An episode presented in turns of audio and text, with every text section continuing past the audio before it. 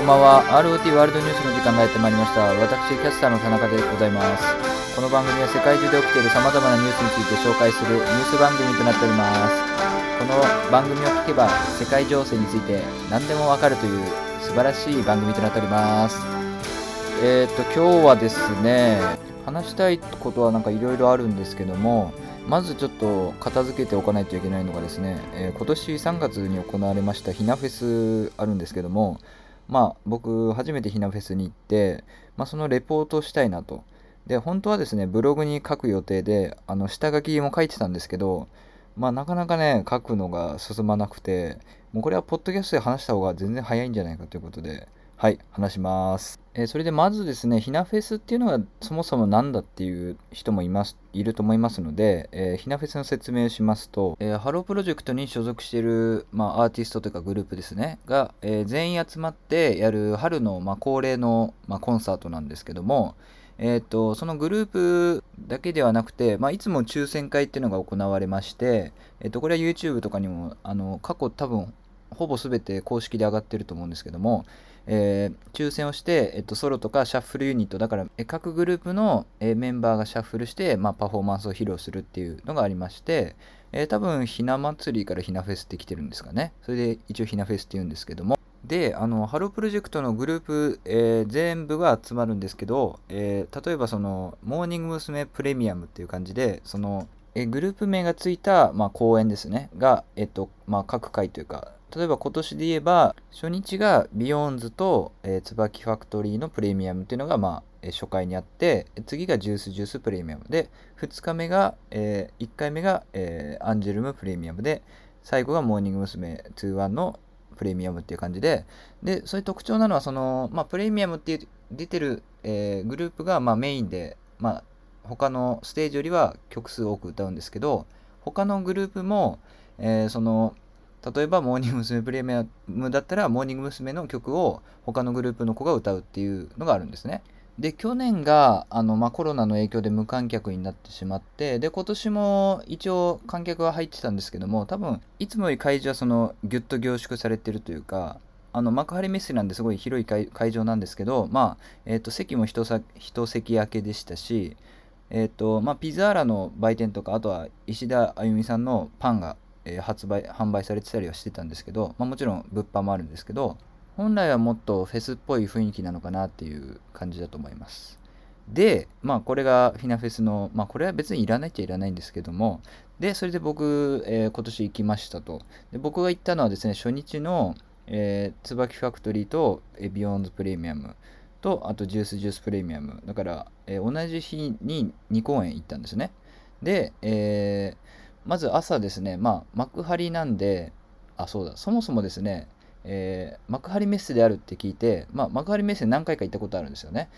で、最寄りが幕張かと思うじゃないですか。でも実は海浜幕張っていう、まあ、ちょっと違うところにありまして、で、えー、物販の開始がまあ午前、あの、コンサートは午後からなんですけど、物販は午前中からやってて、その、列の番号とかですかね、確か。でそのその人数を分散させるためにあのこの列の人は何時までに来てくださいとかこの列の人は何時までに来てください。で、まあ、それ以降の人は何時以降に入ってくださいっていう感じになってましてで僕がね確か9時半ぐらいでしたかね。で、まあ、僕が住んでるところから幕張そのぐらいの時間に着くためには、まあ、結構早い時間に出ないといけないんですけども本当はちょっと早めに着きたいなとは思ってたんですけど、まあ、ちょうど本当にえ本当にちょうど入れるぐらいの時間に、え着きましてでまあコンサートというかライブじゃないですか。でライブの時って僕はなるべく荷物を少なくしていきたいんですね。であの肩からかけるショルダーバッグっていうんですかね。あのちっちゃめのカバンあるじゃないですか。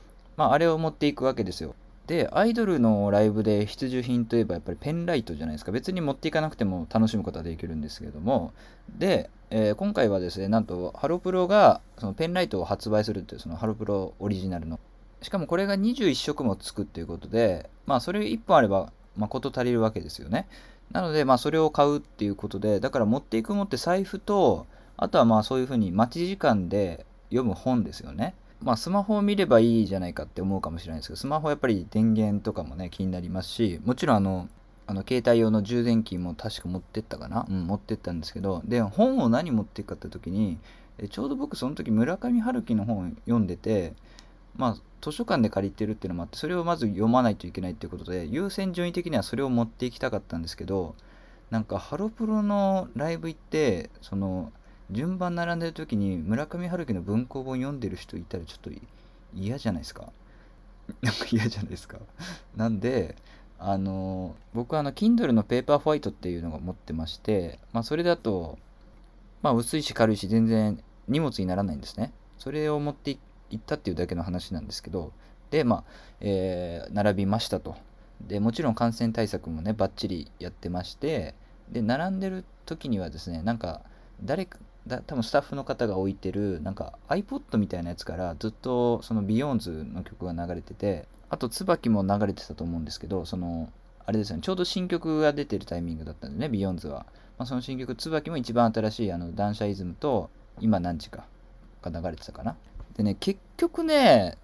かなり2時間近くが並んでまあ1時間半は並んだと思いますね。それで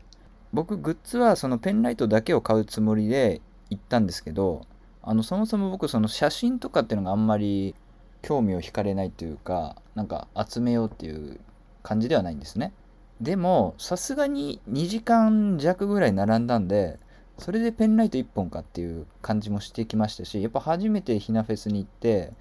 なんかその写真とかだとその日付とかも入ってるんですよね。だからやっぱ記念になんか買いたいなっていうふうに思いましてじゃあマナカンのやつを買うかと。それであの英語の生写真があるんですけども英語ってあのサイズですね。であのやっぱりメンバーの名前言うんじゃなくてその番号がちゃんと振られてるんでね。その番号を言いましてでそれを1枚だけ買いましたと。でここで問題が発生しましてあのペンライトはカバンにギリ入る大きさなんですね。ですがなんとその英語の生写真っていうのがカバンにちょっと入らないんですよ。その丸めたり折ったりしたら多分もしかしたら入るのかもしれないんですけどそれはちょっと嫌じゃないですかもちろんね。であの写真を渡さあのペンライトと写真を渡された時にこれってなんか袋とかありますかって聞いたんですけどいやこのままのお渡しになりますっていう風になってでまあなんか5円ぐらいとかでそのビニール袋あるのかなと思ったんですけど、まあ、それもないと。だから選択肢としてはその生写真をそのその裸のままっていうかずっと持ってずっと移動するかカバンを買うかということになりましてで500円の手提げのカバンがありましてこれ青いなんか手提げのカバンで手提げのカバンっていうか手提げですね。であのハロープロジェクトっていう英語のスペルがいっぱい羅列されてる手提げがあるんですけどもそれが確か500円でしたかね。でそれを買わざるを得ないんですけどめちゃめちゃ恥ずかしいんですぶっちゃけその帰りの電車とかでそれ持ってたらああの人もひなフェス行ったんだなとかそういうの分かるじゃないですか。別に分かられてもいいんですけども。でも買うしかないと。でその手提げを刺してあのこれくださいって言ったらその手提げだけなんか他の商品と別枠なのかなんか「あカバン入ります」みたいななんか遠くにまで聞こえるように言ってて「はい分かりました」みたいなことをなんかそのコールレスポンスで見てて、まあ、余計恥ずかしかったんですけども、まあ、無事カバンを買いましたと。であのやっぱ会場を移動する時もちょっと恥ずかしいんですよね。もういかにもそのハロープロジェクトって書いてるカバンを。なんて他の人は全然カバンに関してはそんなねオタク丸出しみたいな人はいないですから。しかもその青い手提げを持ってんのがマジで誰一人いなくて。多分僕会場で僕以外いなかったんじゃないかっていうレベルでなんか探したんですよ。その恥ずかしいから他の人持ってないのかなっていう。本当にいなくて。あれはびっくりしましたね。えー、それでですね あのちょっと出たとこにあのピザーラのピザが売ってたんであの500円それも500円かな確か。でそれがめちゃめちゃ美味しくてはい美味しかったですピザは。でえっ、ー、と椿と BEYOOOOONDS のプレミアム始まりました。で1曲目がえっ、ー、と日本の DNA でいきなりその平井美葉ちゃんが「あのヘイヨー」ってか始まってもうめちゃめちゃ上がるじゃないですか。でその1曲目はそのその時出演するその研修生も含めた全員で日本の DNA 踊るんでなんかすごい迫力があってしかも曲調曲ももちろんいいですしだからうおーってなってでも今回のひなフェスまあ SNS でめちゃくちゃ言われてたんですけどとにかく照明が眩しいと。でも完全に直射日光レベルで入ってくるんでなんか見えないんですよねぶっちゃけ。あの席も僕はまあ近くはなかったんで全然、まあ、全然遠い方だったんで見えないしだから双眼鏡とかやっぱ持っていくの必要だなっていうふうに今回は思いましたね。はい。とにかく見えませんでしたね照明で。でなんとか目を凝らしたり、まあ、あとはやっぱ多少そのこう十字の形に、えっと、花道っていうのが花道っていうかねそのステージが広がってるんでそのそっちに行ってくれる時はその自分の近いところからあの見えるんですけど例えば一番最初の日本 DNA, DNA の時は研修生が一番あの僕がいる位置から近かったんで研修生のまあ見えるんですけど顔はぶっちゃけ見えないですね。その認識はほぼ難しかったかなっていう感じですね。であのえ椿と BEYOOOOONDS プレミアムなんで、まあ、椿の方が先輩なんでね、え BEYOOOOONDS が一番最初にプレミアムということで、えー、5曲ですかね、5曲歌ったんですけど、まあ、主にその新曲ですよね、その、激辛 LOVE Now Now 人間とこんなはずじゃなかった。で、他は熱いと伸びしろ歌ってたんですけど、やっぱね、美容はいいなっていうふうに、うん、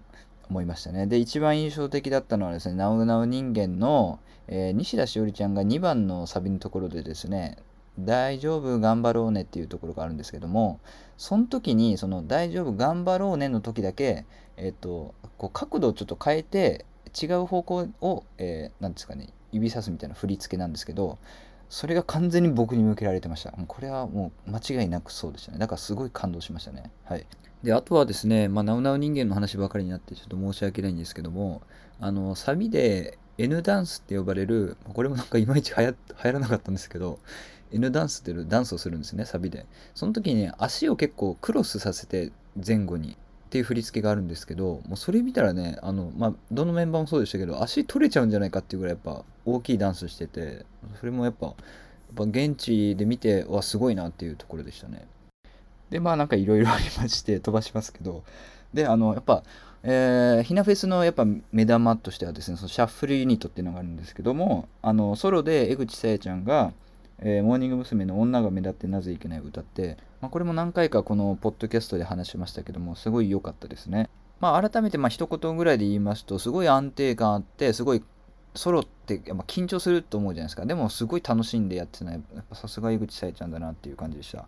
で、その次がトリオで、えー、モーニングの牧野マリアちゃんと、えー、アンジュルムの川名凛ちゃんと、えー、ジュースの工藤ゆめちゃん、あのタコちゃんですね、の3人組で、まあ、これはえー、タンタンターンっていう曲なんですけども、あのー、まあ、可愛らしい感じのタンバリン持って、可愛らしい感じでやってました。で、えー、まあ、今日の一番、今日というかその時の 一番の目玉と言っても過言ではない、ビヨンズの西田しおりちゃんと山崎ゆはねちゃんの、まあ、ゆはしおコンビとかいうふうに言われてますけども、まあ、この2人のペアのパフォーマンスがありまして、まあ、この2人が組むっていうこと自体がすごい感動的なんですけども、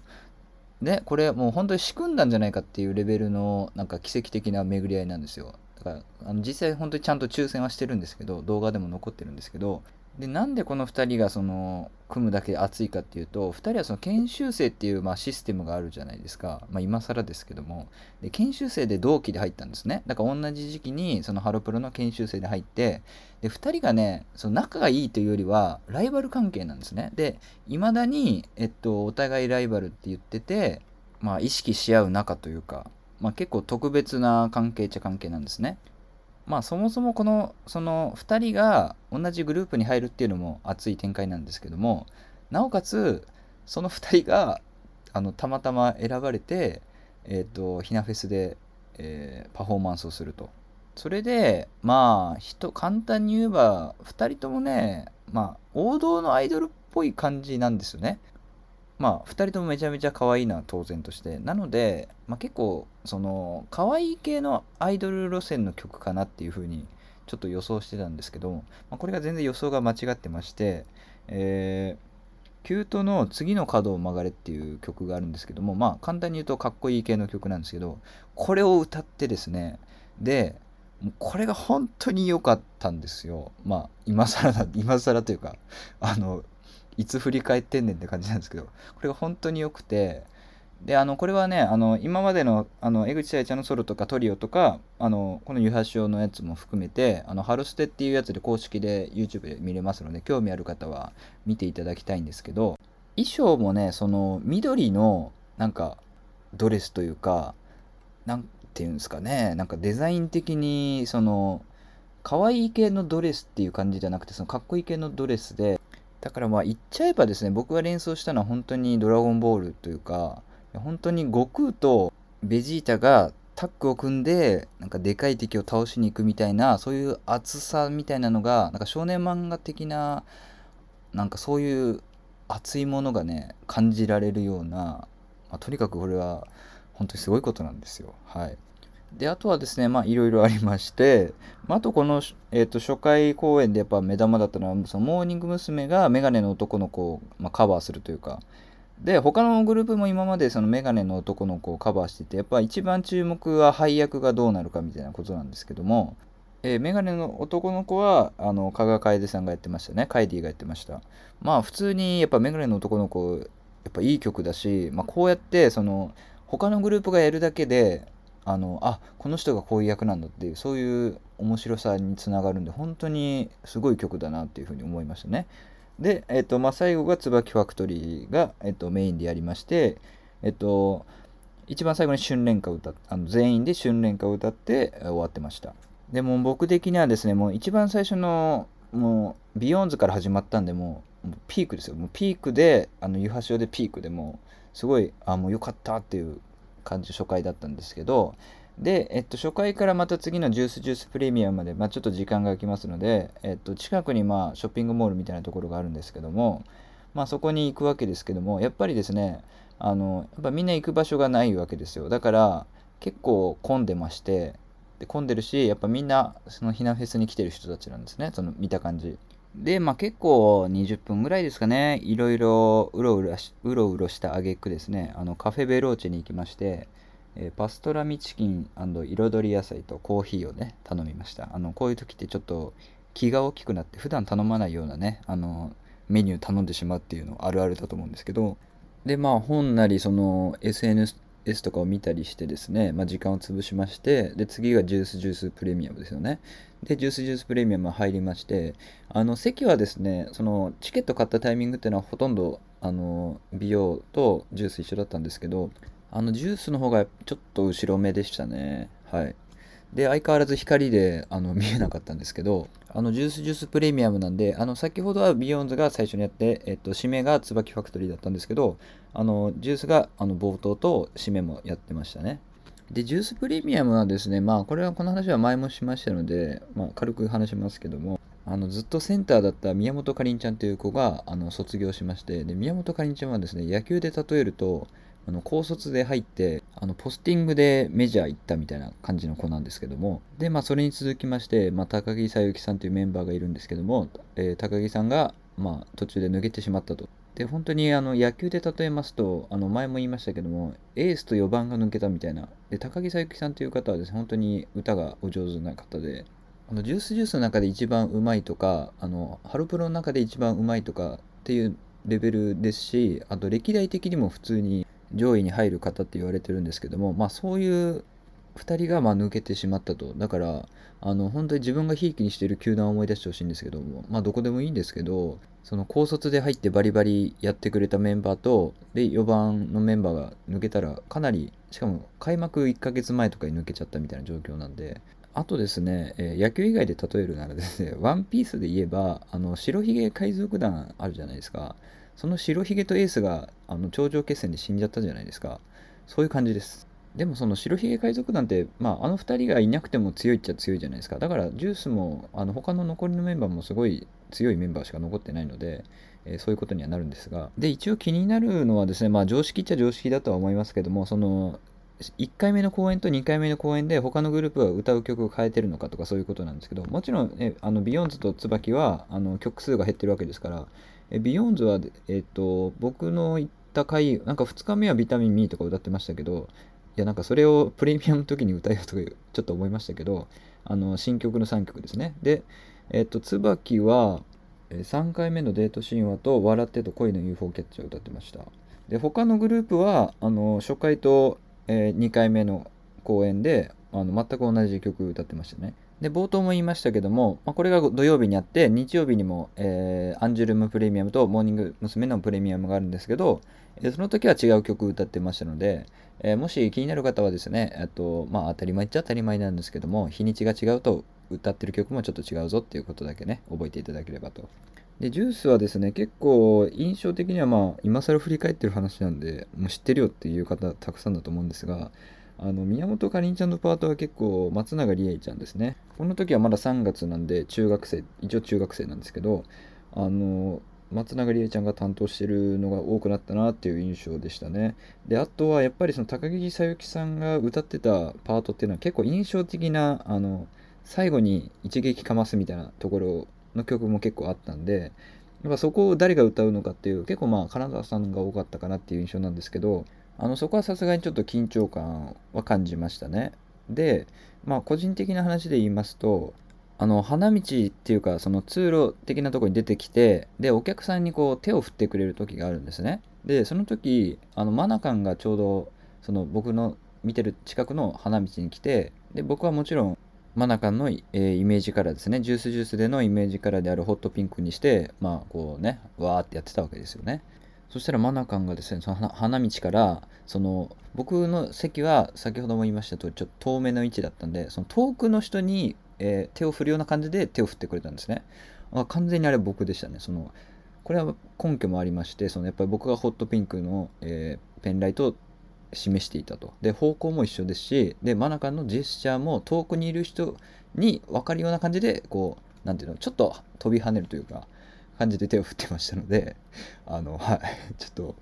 虚しくなってきましたね、この話をしていると。はい。という感じでしたね。えー、で、まあ、最後はポップミュージック全員で歌うっていうのはちょっと笑いましたけど、あとは一応、あの、皆様にお伝えしたいことといえばですね、えっ、ー、と、ジュースジュースでプラトニックプラネットっていう曲がありまして、これがなぜかその CD っていうか音源化されてないんですけども、宮本かりんちゃんと、まあ、高木さゆきがいる間にね、あの、音源化してほしかったところなんですけど、まあ、これ、なんかライブでは毎回定番のように歌ってて、やっぱりいい曲でしたね。で、まあ、ジュースはちょっと主力2人が抜けてしまいましたけども、まあ、これからもジュースは大丈夫だと、レイレイも入りましたし、大丈夫だっていう感じで、えー、帰路につきまして、こういう時ってやっぱり外食しがちじゃないですか。で、まあ、ちょっとお腹も空いてましたので、近くの商業施設のですね、あのスタ丼ってあるじゃないですか。スタ丼に入って、なんかなんか唐揚げがいっぱい入ってるやつを食べました。はい。で、やっぱり周りはやっぱひなフェス帰りかなっていう人がたくさんいましたね。で、帰りの電車ではもちろん、ちょっとあの、青いカバンがね、そう、言い忘れてたんですけど、ちょっとデカめなんですよ。その、英語の生写真入れるには、デカすぎるんですよ、明らかに。だからなんか手持ち、完全に手持ち無沙汰感はあったんですけど、という感じでですね、えー、ひなフェスの、えー、レポートがようやくできたということで、まあ、これで一つ肩の荷が下りましたね。はい。で、興味ある方はですね、えー、まあ、中盤でも言いましたけども、ハロステっていう YouTube の上がってる、公式で上がってる番組の中で、そのひなフェスの動画っていうのは上がってますので、まあ、ぜひチェックしていただきたいなというふうに思っております。まあ、あとはですね、ファンの方は自明のことなので、まあ、言ってもしょうがない気もするんですが、そのひなフェスの抽選会の動画も、やっぱメンバーの素が見れるというか、キャラクターがわかるので、ぜひ見ていただきたいんですけど、僕のおすすめはやっぱりマナカンなんですね。マナカンはやっぱり登場からちゃんとマナカンで、もう見てるだけで笑ってしまうような感じですね。あとはやっぱり、その、湯橋をコンビが決まった時の、えっ、と、先に西田しおりちゃんが弾いて、で、後から、えー、山崎ゆはねちゃんが、西田しおりちゃんとペア組むんだっていうことに、まあ、気づく場面があるんですけど、その時のやっぱり何とも言えない表情というか、そこにやっぱ2人のこれまでのストーリーがあるなっていう、そこはやっぱちょっと感動する場面でしたね。はい。あとはですね、えー昨日あのハロドリっていう番組があのテレビ東京で深夜からやってるんですけど月曜日深夜やってるんですけどあの研修生の実力診断テストが5月の末29だったかな？に決定しましたっていうのが、まあ、流れてたんですけどで昨日から3週にわたってその研修生の4人ずつぐらいですかねにピックアップしてでその研修生が今までどんな例えばそのまずそもそもどのオーディションでけあのハロプロ研修生に入ったかとか、まあ、研修生歴とかあの、まあ、ハロドリの中で今までどういう感じの、まあ、扱いというか、まあ、総集編ですよね簡単に言えば。っていうのが放送されてたんであのぜひその研修生知らないっていう方はですね、まあ、昨日からやってるハロドリ3週分見ればあこの研修生こんな感じなんだっていうのがよくわかると思いますので、まあ、ぜひおすすめしたいところですね。はい。ということで、この番組は皆様からのお便りをお待ちしております。宛先はですね、rotworldnews.gmail.com です。rot ワールドニュース .gmail.com まで、えー何かあれば、えーよろしくお願いします。ということで、またお会いしましょう。さよなら。